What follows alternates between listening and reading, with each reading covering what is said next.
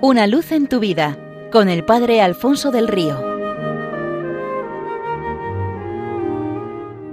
Mi más cordial felicitación navideña para todos los oyentes de Radio María desde el Seminario Diocesano de Getafe. Cuentan que en la ciudad brasileña de Sao Paulo, una de las urbes más populosas del mundo, cierta noche ya próxima a la Navidad, una noche especialmente fría, estaba cayendo desde hacía horas la garoa, esa lluvia invernal que recrudece aún más las bajas temperaturas. Y en un cruce de calles muy transitadas en pleno distrito comercial, un pequeño mendigo intentaba inútilmente vender unos paquetes de pañuelos para subsistir.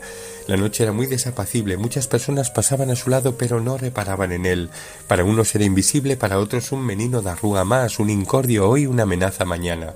Tras horas sin conseguir vender un solo pañuelo, nuestro pequeño protagonista se sentó para descansar apoyándose en el escaparate de un gran comercio. Un policía que hacía su ronda le encontró envuelto en un trozo de plástico de embalaje para protegerse de la lluvia y le preguntó ¿Te has perdido, muchacho? El chaval negó con la cabeza y miró con inquietud al policía. Había conocido a lo largo de su corta vida a muchos y sabía que algunos eran implacables con los mendigos que se atrevían a pedir dinero en su zona, más despiadados si se trataba de niños y brutales a veces para ahuyentarlos de sus calles y quitarse el problema de encima. Estaba solamente pensando dónde pasaré esta noche tan fría, dijo el chaval.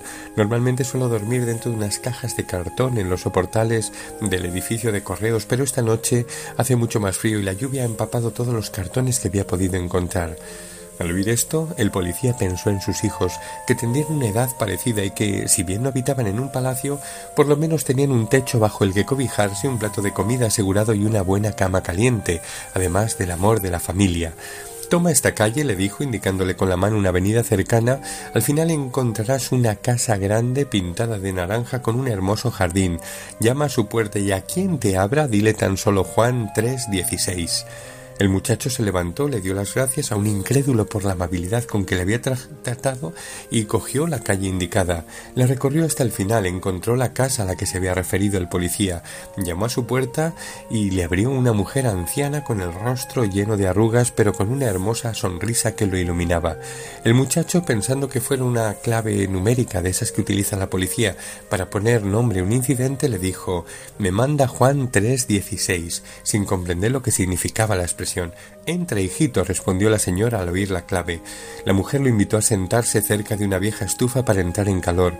El muchacho sintió un placentero calor tanto por el fuego como por la acogida, porque hacía mucho tiempo que no experimentaba nada así.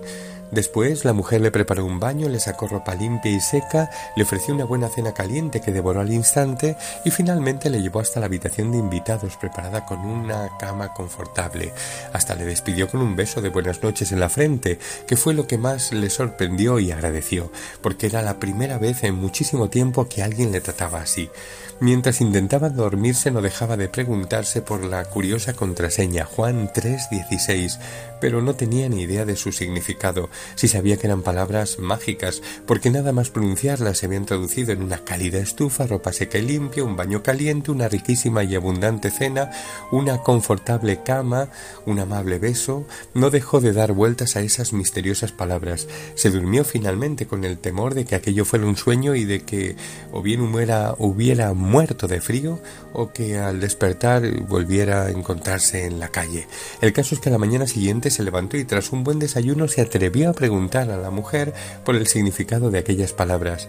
No tengo ni idea de lo que significan, lo único que sé es que desde que las pronuncié mi vida ha cambiado y ha pasado de estar eh, viviendo eh, un infierno a lo que ahora me parece estar en el paraíso.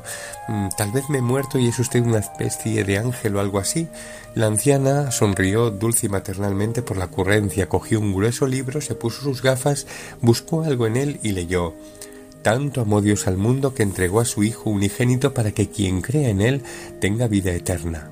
Y continuó, Dios no ha enviado a su Hijo al mundo para condenarlo, sino para que se salve por medio de él.